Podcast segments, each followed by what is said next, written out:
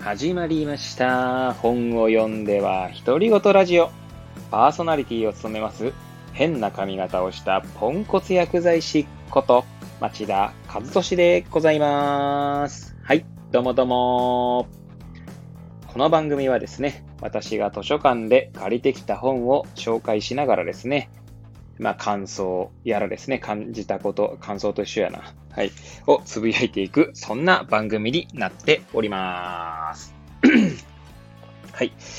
えー前回ですね、えー前回の予告では、社会はなぜ左と右に分かれるのかを、えー紹介していくと言いながらですね、えー今ちなみに8章を読んでいる途中なのですが、えー今回は紹介せずにですね、えー先日、6月6日の、で、嘘、13日だね。13日の日曜日にですね、釜石市立図書館に行きまして、また5冊ですね、借りてきましたので、それを紹介したいと思います。はい。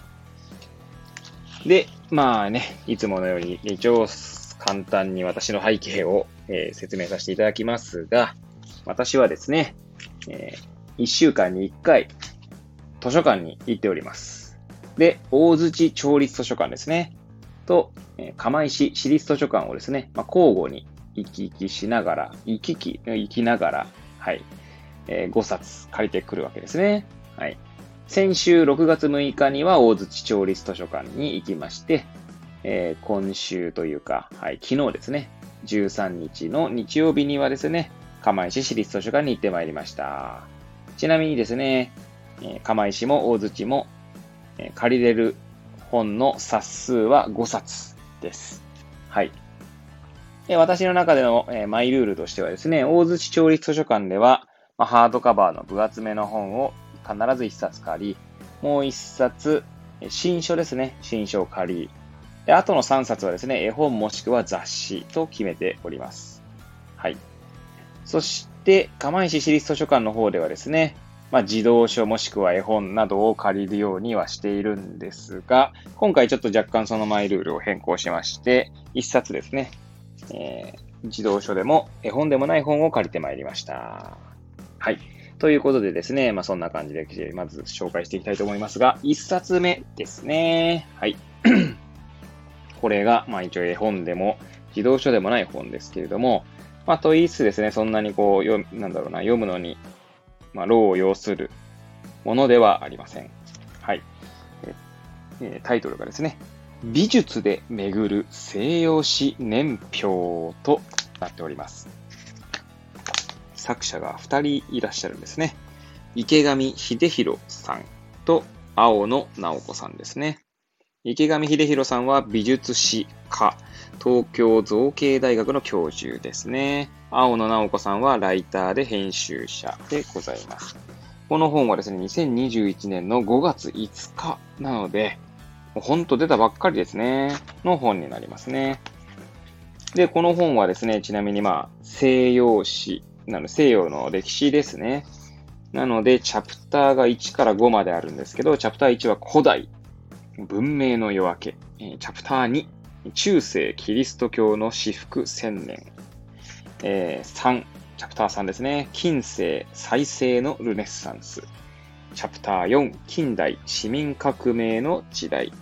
そして最後チャプター5、現代グローバル化のその先へということでですね。まあ、絵や写真がふんだんに、えーまあ、なんだろう、盛り込まれておりまして、まあ、比較的サクサクっと、まあ、絵を読むだけとかでもですね、まあ、読めますし、まあ、文字もですね、解説の文字も比較的こう、なんだろう、そんなに文字数も多くなく、えーかつ、文字の大きさもですね、まあ、大きめなので、まあ、サクサクっと読める本になりますね。新生出版社から出ておりました。はい。ということで、一冊目は、美術で巡る西洋史年表でございました。はい。あとの4冊はですね、えー絵本になります。そしてですね、絵本なんですが、これは完全にですね、なんかタイトルとか、あとはですね、なんだろう、この雰囲気っていうんですか、まあ、ジャケットの雰囲気から選びましたね。で、4冊をまあ順に紹介していきたいと思うんですけど、私がですね、この4冊の中で一番気に入っている絵本、これたまたま、ほんとたまたま借りたんですけど、この背拍子のなんか字の漢字とかでですね、全に雰囲気で借りた本なんですが、紹介したいと思います。絵本1冊目。本の子というタイトルですね。はい。えー、作者がオリバー・ジェファーズさんですね。アーティストで作家。はい。そして、サム・ウィンストンさん。えー、この方もアーティストですね。世界史の美術館やギャラリーで作品を展示しているアーティスト。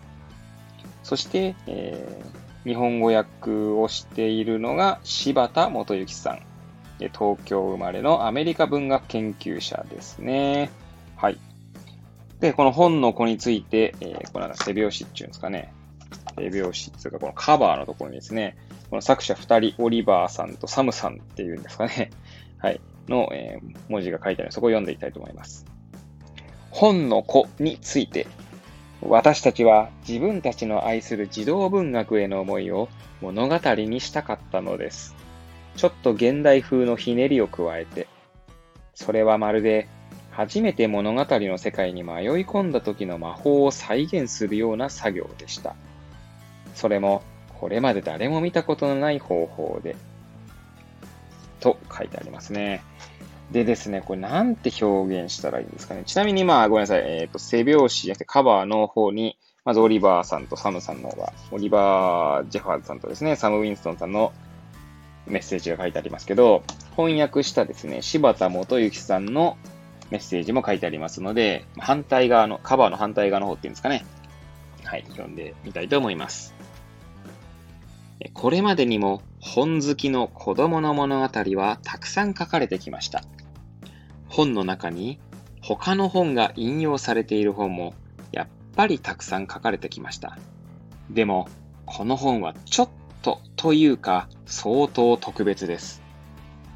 この本に出てくる子供は本の世界からやってきた本の子なのです。そしてこの本の世界はかなりの部分が文字通り本からできています。モンスターは全身、フランケンシュタイン、ドラキュラなどモンスター物語の古典の言葉でできているし、大海原はドリトル先生公開記、海底2万里といった海の物語の言葉でできているのです。宝島、不思議の国のアリス、ピーターパン、ヘンゼルとグレーテル、ロビンソン・クルーソー。この本を通して、かつて訪れたいろんな世界にもう一度足を踏み入れてみませんか？かれていますね。ちなみにこの本はですね、えー、っと、えー、っと、これは、なんだこれ、ポプラ、ポプラ社ですかね。から出ておりますね。いつ出た本かが、えー、書かれていないのかな。あ、ありました。2017年ですね。いや、これ結構、なんつうんだろうな。なんだろう。私ちょっと語彙力ないんであれですけど、アーティスティックというか、まあアーティストが書いてるんであれなんですけど、デザインとかもいいなぁと、個人的に。それこそなんだろう、現代アートっぽいっていう、ああいうアートっぽいってどういう表現だった話ですけど、はい。まあ、ぜひですね、手に取って読んでいただきたいなという本になっておりますね。はい。これは、はい、ぜひ、まあ、そんな感じでですね、ちょっとこれ、もしあれだったら購入したいなっていうぐらいの本ですね。はい。私にとってですね、ちょっと今、購入したい絵本っていうのは、伊勢秀子さんの本は、ちょっと全部購入したいなと思いながら、まあ、購入してはいないんですけど、この本の子もですね、ちょっとぜひ、えー、購入したいなと思うものになっております。はい。ということで、一冊目は、えー、一押し本の子でございました。はい。えー、続きましてですね、二冊目の絵本ですね。はい。タイトルは、戦争がやってきた日という、まあ、本になっておりますね。えー、そして作者がですね、こちらは、ニコラ・デイビスさんと、レベッカ・コップさん。で、あ、現、えー、あれですね、文章がニコラ・デイビスさん、絵がレベッカ・コップさん。コップですね、ごめんなさい。えー、濁点でした。そして、えー、翻訳したのが長友恵子さんですね。2020年の6月15日に、出たものになります。こちらは鈴木出版って書いてありますね。はい。ちなみに後書きにはですね、まあ後書きが書いてあるんですね、この絵本には。はい。で、ニコラ・デイビスさんの作者後書きを読んでみましょうかね。はい。世界には2250万人の難民がいます。難民とは戦争や虐げられたことによって自国から逃げ出した人々のことです。その半分以上は子供です。難民を助けてくれるはずの国々が、助ける代わりに行き場のない人々を追い返すことがよくあります。2016年の春には、イギリス政府は3000人の孤児の難民の避難所収容を拒否しました。同じような時期に座る椅子がないとの理由で難民の女の子が学校への入学を断られました。そのことを聞いてこの詩を書きました。ジャッキー・モリスとペトル・ホラチェックが書いた誰も座っていない椅子の絵とともに、この詩は最初はガーディアン紙のウェブサイトに掲載されました。日を追うごとに数えきれないほどの人たちが、ハッシュタグ、えー、3000 chairs というハッシュタグをつけて、誰も座っていない椅子の様々な画像をツイッターに投稿しました。椅子はすべてを失い、どこにも行き場のない、そして教育を受ける機会のない子供たちとの連帯のシンボルになりました。この絵本を読んで、人を思いやる気持ちと、将来に対して希望を持つということが、どれほど大切なことか、心に留めていただきますように、とありますね。はい。まあ、タイトルからしてね、戦争がやってきた日というね、ちょっと重めのタイトルになりますけど、まあ、絵はですね、結構そのタイトルとか内容とは裏腹にですね、可愛らしいポップな絵になってますね。まあそれが逆にバランスがいいのかなと思いながら、はい。そうですね。ちょっと作者のや後書きを読むとですね、まあいろいろちょっとこう、胸にこう響くというか、感じになっておりますね。はい。えー、2冊目の絵本は戦争がやってきた日でした。はい。えー、まあ、5冊中の4冊目の紹介ですが、まあ、絵本で言うと3冊目の紹介ですね。はい。タイトルは、フィンランドの森から、ヘイキは男の子という本ですね。こちらは、えー、作者が、これは作者がですね、日本人ですね。え文章を書いたのが三木拓さん、詩人、えー、作家、童話作家とありますね。そして絵が B、BB ケンパイメンさんですね。画家ですね。えー、そして翻訳したのが飯田美幸さんです。はい。なかなかあれですね。日本人、翻訳がってことは、日本人の人があちらのフィンランドで最初出したってことなんでしょうね。こちらはですね、えちなみに、えー、出てるのがですね、鎌倉春秋社ですね。そして、えー、出たのが、いつだ？わかりませんね。書いてありませんね。書いてありました。はい。2012年ですね。3月11日発行ってことは、震災の1年後ですね。はい。見えたものです。そして最後のページには本書の印税の2%は大震災出版復興基金に充てられますとありますね。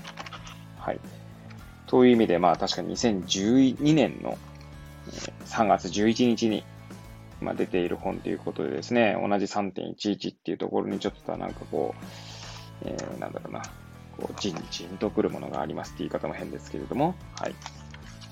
ちなみに最後にですね、えー、中日フィンランド国大使のヤリ・グスタフソンさんからのメッセージがあります。そこだけ読んでみましょうかね。フィンランドの森から、平気は男の子に寄せて、フィンランドは日本から地理的には遠く離れているかもしれません。けれども、飛行機で約9時間半とヨーロッパの国々の中では、時間的に最も日本に近い国です。森と湖の美しい国です。森にはムーミンやトロールが遊んでいます。日本の北海道や東北地方の冬は雪が多く寒さが厳しくてフィンランドに似ています。フィンランドの子供たちはスキーをしたりスケートをして元気に遊びます。北極圏にあるラップランド地方の雪に覆われたロバニエミという町にはサンタクロースが住んでいます。夏は森に花が咲き誇り、自然や動物もエネルギーに満ち溢れます。私たちフィンランド人は森の後半にあるサマーハウスでサウナに入ったり水泳をして過ごします。また、フィンランドで夏といえば太陽が沈まない白夜がとても綺麗です。フィンランドの森から平一期は男の子には多くのフィンランドの美しい自然の風景が描かれています。平一期と一緒にワクワクしながらフィンランドの森を歩いてみてください。と書かれていますね。こちらもですね、絵がポップなんですけども、えー、日本語とですね、これは、え英語ですね。英語が、えー、書かれているものになっておりますね。はい。ちなみに、協賛とかを見るとですね、日本医師会とか日本歯科医師会とかあるんですね。あ、強力に釜石 CA 物とかありますね。へえ。これは知らなかったですね。やあれなんですかね。やはりこの震災の関連でっていうことなんでしょうかね。はい。ちょっとあの、またね、読んでみたいと思いますね。はい。えー、さえー、絵本の3冊目の紹介はフィンランドの森から平気は男の子でございました。最後の絵本の紹介でございます。え、こちらはタイトルが少年と光の木ですね。えー、原作、そして絵、両方ともですね、芝育子さんという方の、え、ものに、え、作品になります。こちらはですね、2017年9月ですね。はい。発行しているのが、なんだっ、ジャパンライフデザインシステムですかね。ライフデザインブックスというところになりますね。はい。いや、こちらですね、なんかこう、絵の、なんつうんですかね、これ。絵が結構特徴的でというか、魅力的な絵でしてですね、その絵で完全にジャケ狩りした感じの絵本になります。はい。えー、ちなみに、著者である芝育子さんは奈良県出身で短大で油絵を専攻後、一般企業に勤める傍ら専門学校でグラフィックデザインを学ぶとありますね。はい。いやー、すごいですね。えー、ちなみに後書きだけ読んでみましょうか。はい。昨今の地球環境の変化。それがこの物語に込めたテーマです。快適さを求める人間の生活がこの異変の一因であり、野生動物の生活を脅かしていることに、私たちは普段なかなか気づくことができません。